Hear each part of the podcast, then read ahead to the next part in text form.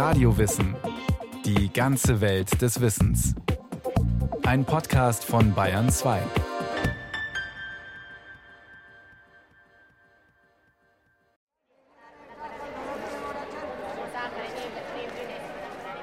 Do you listen?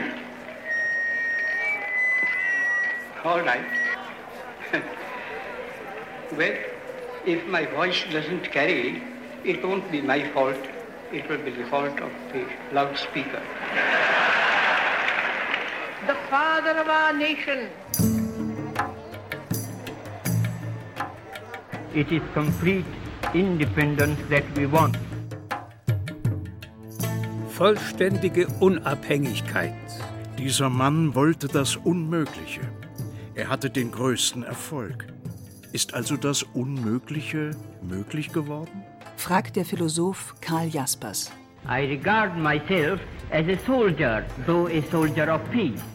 Ich betrachte mich als einen Soldaten, allerdings als einen Soldaten des Friedens.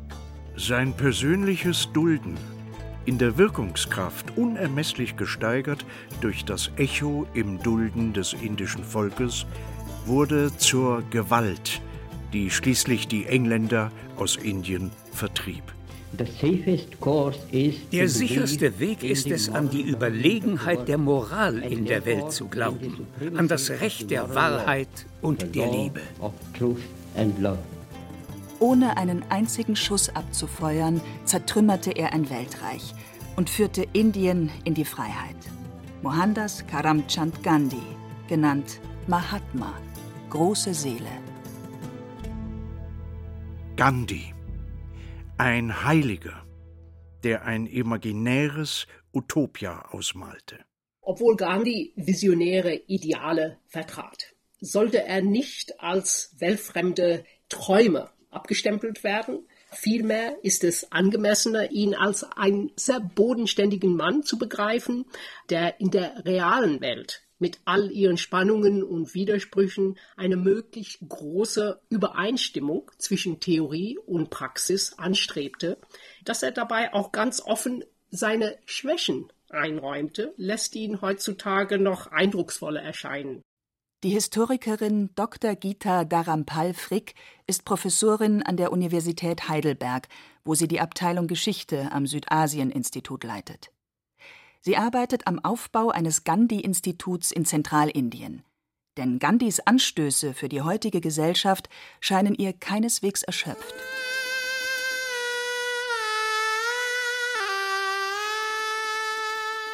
Britisch-Indien im 19. Jahrhundert. 100.000 Kolonialherren herrschen über 250 Millionen Inder. Die Region Gujarat im Fürstentum Porbandar. Hier wird am 2. Oktober 1869 Mohandas Karamchand Gandhi geboren. Sein Vater ist Ministerpräsident des Miniaturstaats. Seine Familie gehört der Kaste der Kaufleute an. Der Tod des Vaters stellt die Familie vor erhebliche finanzielle Probleme. Gandhi soll in seine Fußstapfen treten, am besten Richter oder wenigstens leitender Verwaltungsangestellter werden. Doch dafür ist im Empire ein indischer Hochschulabschluss nicht genug. Und so besteigt Gandhi im Spätsommer 1888, er ist gerade Vater geworden, das Schiff nach London, um Jura zu studieren. Zurück in Indien gelingt es ihm jedoch nicht, als Anwalt Fuß zu fassen. Aber ein Geschäftsmann in Purbandar sucht für seine Handelspartner einen Anwalt in Südafrika. 20 Jahre wird Gandhi dort verbringen.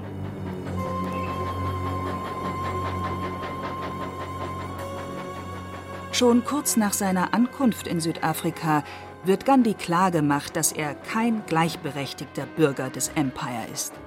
Ein Platz in einem Wagen erster Klasse war für mich bestellt worden. Aber dann kam ein Reisender, er sah, dass ich ein Farbiger war, das störte seinen Frieden. Also schoss er hinaus und kam gleich darauf mit einem oder zwei Beamten zurück. Kommen Sie mit, Sie müssen ins Gepäckwagenabteil. Aber ich habe eine Fahrkarte erster Klasse. Ich bestehe darauf, weiter hier sitzen zu bleiben. Nein, das werden Sie nicht. Der Polizist kam, ergriff meine Hand und zerrte mich hinaus. Die Demütigung wird zur Initialzündung für Gandhis Entwicklung. Die Belästigungen, die ich persönlich hier zu dulden hatte, waren nur oberflächlicher Art. Sie waren nur Symptom der tiefer liegenden Krankheit des Rassenvorurteils. Ich musste, wenn möglich, versuchen, diese Krankheit auszurotten und die Leiden auf mich zu nehmen, die dadurch entstehen würden. Gandhi beschließt, die ganze Macht eines tyrannischen Reiches herauszufordern. Als Mann der Tat stellte Gandhi eine der erfolgreichsten Politiker des 20. Jahrhunderts dar. Und er gilt allgemein als Leitfigur gleich drei bedeutenden Revolten des 20. Jahrhunderts, nämlich des Aufbegehrens gegen den Rassismus, der Erhebung gegen den Kolonialismus und der Ablehnung politischer Gewalt. Erläutert Gita Dharampal Frick. Gandhi beginnt sich für die Rechte der indischen Minderheit in Südafrika einzusetzen. Etwa 60.000 Menschen, Muslime, Hindus und Parsen. Er reicht eine Petition beim Parlament ein, um die Verabschiedung des Gesetzes, das seinen Landsleuten das Wahlrecht entziehen soll, zu verhindern.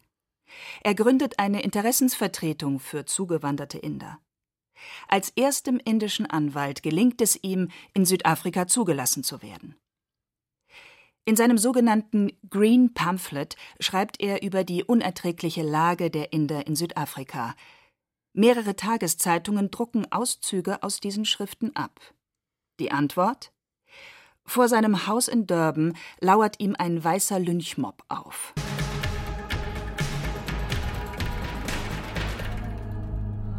Gandhi kommt knapp mit dem Leben davon.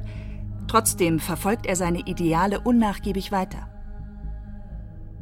Egal wie weit Gandhi der britischen Kolonialmacht auch entgegenkommt, während des Krieges zwischen den Briten und den Burenrepubliken gründet er zum Beispiel eine 1100 Mann starke indische Sanitätereinheit, an der Rassendiskriminierung ändert sich nichts. Im Gegenteil. Das asiatische Krebsgeschwür, das sich schon so tief in Südafrikas lebenswichtige Organe eingefressen hat, muss nun entschlossen ausgerottet werden. Gandhi antwortet auf die immer herabwürdigendere Gesetzgebung mit der Organisation passiven Widerstands und gewaltfreien Kampfmethoden. Gewaltfreiheit ist die größte Macht, die der Menschheit zur Verfügung steht. Sie ist machtvoller als die schlimmste Zerstörungswaffe.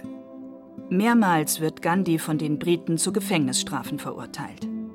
1906 will die britische Herrschaft die Asiatic Law Amendment Ordinance einführen, ein neues Meldegesetz für Inder. Eine der Vorschriften die Abnahme der Fingerabdrücke aller zehn Finger. Vom Gesetz bisher nur von Kriminellen verlangt. Gandhi beruft eine Versammlung ein. 3000 Inder schwören, dieses Gesetz zu brechen. Diesen bürgerlichen Ungehorsam gegen ungerechte Gesetze, diesen gewaltfreien Widerstand nennt Gandhi Satyagraha. Man könnte sagen, dass das ein Leitbegriff von Gandhi ist. Und Satyagraha bedeutet so viel wie aktives, gewaltfreies Streben nach der Wahrheit. Der Verbrecher bricht das Gesetz heimlich nicht dagegen der zivile Widerständler, er gehorcht stets dem Gesetz des Staates. Es gibt jedoch Gelegenheiten, bei denen er die Gesetze für so ungerecht hält, dass es unehrenhaft wäre, ihnen zu gehorchen. Dann bricht er sie offen und höflich und erduldet still die Strafe für ihre Übertretung. Der Geburtstag des Satyagraha, der Widerstand von 1906 gegen das Registrierungsgesetz, fällt auf den 11. September. Ein Datum, das für uns seit 2001 untrennbar mit Gewalt und Terror im Namen des Islam verbunden ist. Ich betrachte den Islam als eine Religion des Friedens.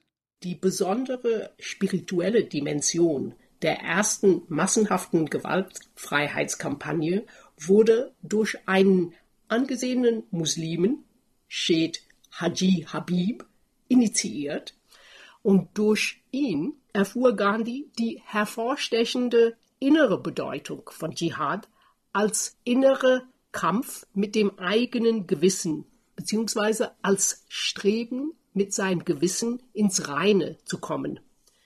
Dieses Dschihad des Inneren inspirierte Gandhis begriffliche Erfassung von Satyagraha als aktives Streben nach Wahrheit.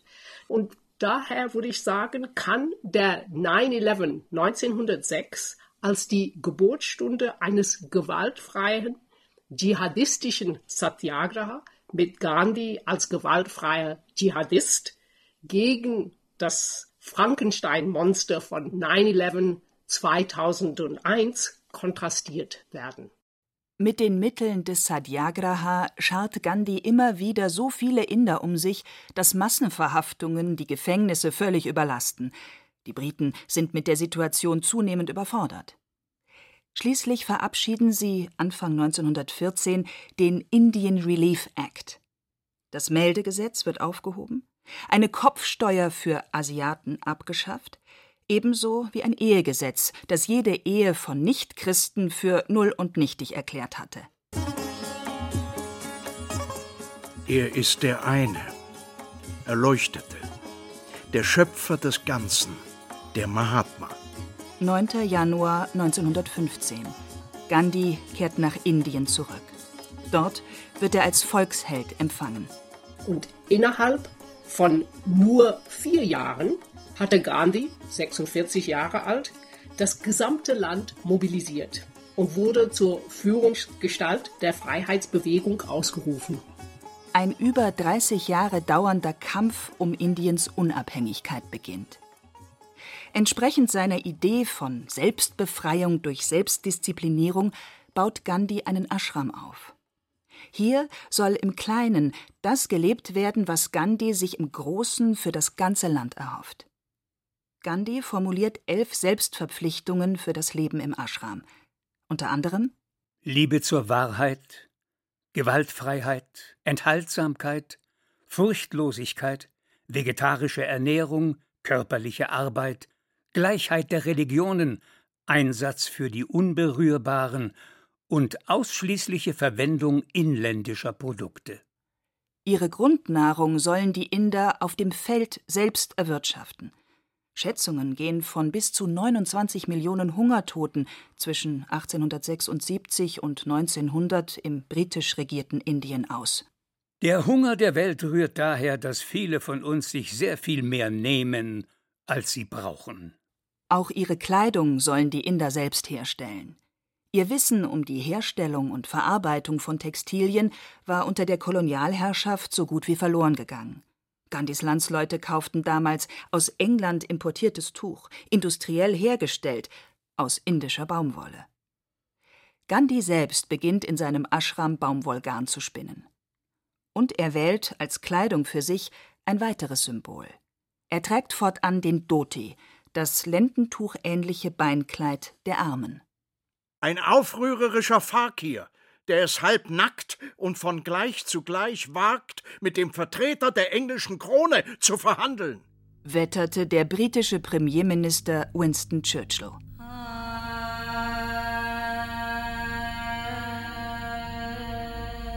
Gandhis Kampf beginnt damit, die moralische Autorität der englischen Kolonialherrschaft in Frage zu stellen. 1919 kommt es zu einem Generalstreik als Protest gegen die sogenannte Roylet Bill. Ein Gesetz, das den im Ersten Weltkrieg verhängten Ausnahmezustand auf unbestimmte Zeit verlängert und die Inhaftierung indischer Politiker ohne Berufungsrecht und in geheimen Strafprozessen ermöglicht. Auch in Amritsar, in der nördlichen Provinz Punjab, versammeln sich tausende Inder. General Reginald Dyer lässt in die unbewaffnete Menge feuern, zehn Minuten lang. Immer dorthin, wo die Menschen am dichtesten stehen. 1200 Schwerverletzte, 379 Tote, so die offiziellen Angaben. Die tatsächliche Anzahl der Opfer ist bis heute ungeklärt. Eine Nation von 350 Millionen Menschen braucht nicht den Dolch des Attentäters, sie braucht nicht die Giftbüchse, sie braucht nicht das Schwert, den Speer oder die Kugel, sie braucht lediglich einen eigenen Willen. die Fähigkeit, Nein zu sagen. Und diese Nation lernt heute Nein zu sagen. Nein. Gandhi gibt den Gedanken auf, dass eine Kooperation mit dem Empire die Situation Indiens verbessern könnte. Non-Cooperation. Boykott politischer Wahlen. Boykott britischer Einrichtungen wie Schulen und Gerichtshöfe. Boykott britischer Waren. Gandhi wird wegen Aufwiegelung ins Gefängnis gesteckt. Nach seiner Entlassung 1924 tritt er für die Versöhnung zwischen Muslimen und Hindus ein. Gita Dharampal Frick vom Südasien-Institut der Universität Heidelberg. In der Tat haben die Briten dem relativ einträchtigen Modus vivendi zwischen Hindus und Muslimen durch ihre polarisierende Strategie ein Ende gesetzt und anschließend ab der zweiten Hälfte des 19. Jahrhunderts wurde das Bild des mittelalterlichen Indien unter muslimischen Herrschern als ein brutales, barbarisches, finsteres Zeitalter von der britischen Kolonialhistoriographie beharrlich aufgebaut. Und diese negative Darstellung der muslimischen Herrschaft fungierte als eine ideologische Stütze zur Legitimierung der Kolonialherrschaft in Indien, welche so dargestellt wurde, dass sie zur Befreiung bzw. Beschützung und Zivilisierung der Hindus gedacht sei. Am 12. März 1930 belagert die Weltpresse Gandhis Ashram. Mit 78 Gefährten bricht Gandhi zum legendären Salzmarsch auf. Ein symbolischer Akt gegen das Salzmonopol des Empire. Tausende schließen sich dem Marsch an. Als sie die Küste erreichen, hebt Gandhi etwas Salz auf. Die demonstrative Missachtung des von den Briten verhängten Verbots zur Salzgewinnung. Hunderttausende folgen seinem Beispiel. 60.000 gehen für dieses Verbrechen freiwillig ins Gefängnis. Doch die Engländer müssen unter dem Druck der Weltöffentlichkeit schließlich einlenken und gestatten die Salzherstellung zum Eigenbedarf. Gandhi darf 1932 zur zweiten Round Table Conference nach London reisen, wird aber sofort nach seiner Rückkehr erneut inhaftiert, um die Wiederbelebung seiner Satyagraha-Kampagne zu vereiteln. Nach Ausbruch des Zweiten Weltkriegs stellt Hitlers Blitzkriegsmaschinerie das Empire in Europa vor große Probleme. Bis zum Ende der Luftschlacht um England 1941 war die Kolonialmacht aus der Sicht Gandhis unmittelbar durch eine mögliche Okkupation durch die Nationalsozialisten bedroht, und so verbot sich eine Ausnutzung der Situation sowohl aus moralischen wie aus antifaschistischen Gründen. Als sich der Krieg jedoch auf anscheinend unbestimmte Zeit hinzog und England nicht mehr unmittelbar bedroht war, erhöhten sich aus Sicht Gandhis auch die ideologischen und praktischen Freiräume für Aktivitäten der indischen Unabhängigkeitsbewegung. Nichts sollte jedoch im Geheimen geschehen. Dies ist eine offene Rebellion. Quit India. Gebt Indien auf, fordert Gandhi von den Briten. Am nächsten Tag werden er und zahlreiche Kongressmitglieder festgenommen. Ein Massenaufstand bricht aus. Tausend Tote, 90.000 politische Gefangene. Doch die britische Regierung muss schließlich einsehen, dass Indien langfristig nicht zu halten ist. Nach Gandhis Entlassung aus dem Gefängnis scheint der Weg endlich frei für Indiens Unabhängigkeit. Gleichzeitig jedoch ist das Land zutiefst gespalten. Der Zwist zwischen Hindus und Muslimen eskaliert. Die muslimische Minderheit verlangt politische Macht. Und das war eine Zielsetzung, die von Mohammed Ali Jinnah, Führer der Muslimliga, hartnäckig vertreten wurde und meinte, dies sei nur möglich in einem separaten muslimischen Staat und daher seine Forderung nach Pakistan. Das heißt die Abtrennung von den mehrheitlich muslimischen Provinzen im Nordwesten und Nordosten des Subkontinents. So sehr sich Gandhi diesem Teilungsplan auch widersetzt, am 3. Juni 1947 verkündet der indische Vizekönig Lord Mountbatten die Unabhängigkeit und zugleich die Teilung Indiens in zwei Staaten. Gandhis Anwesenheit in Kalkutta ist es zu verdanken, dass die bürgerkriegsähnlichen Unruhen in Bengalen eingedämmt werden können. Aber für seine versöhnliche Politik Muslimen gegenüber und auch Pakistan gegenüber musste Gandhi dann mit seinem Leben zahlen. Er wurde von einem Hindu-Fanatiker am 30. Januar 1948 erschossen. Das Lächeln, mit dem er die Versammlung begrüßt hatte, erstarb auf seinen Lippen. Seine Hände sanken herab. Er murmelte He Rama und starb auf der Stelle. Das Licht ist erloschen in unserem Leben. Mit diesen Worten sprach Pandit Jawaharlal Nehru aus, was Indien fühlte.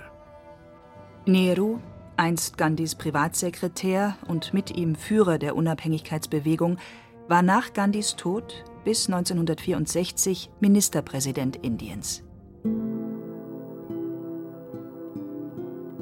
Wenn man von Gandhis Erbe sprechen will, dann sind das in erster Linie seine Vorstellungen von einem guten Leben. Friedliches Miteinander, Achtung des Lebens, Geduld, Verständnis, soziale Gleichheit, Gleichberechtigung von Mann und Frau, Abkehr von der Konsumgesellschaft. Eine moralisch verantwortungsvolle Politik, untrennbar mit ethischen Werten verbunden. Leider erinnert man sich an ihn eher als an einen Heiligen, der sich in die Politik verirrt hat, als an einen Politiker, dessen Ideen zukunftsweisend waren und sind. Die Welt von morgen wird, nein, muss, eine auf Gewaltfreiheit gegründete Gesellschaft sein. Das ist das erste Gesetz. Aus ihm werden sich alle anderen Segnungen ergeben. Das mag als ein fernes Ziel, ein unpraktikables Utopia erscheinen, es ist aber durchaus erreichbar. Denn dafür kann hier und jetzt gearbeitet werden. Gandhis Botschaft Mein Leben ist meine Botschaft. Sei du selbst die Veränderung, die du dir wünschst für diese Welt.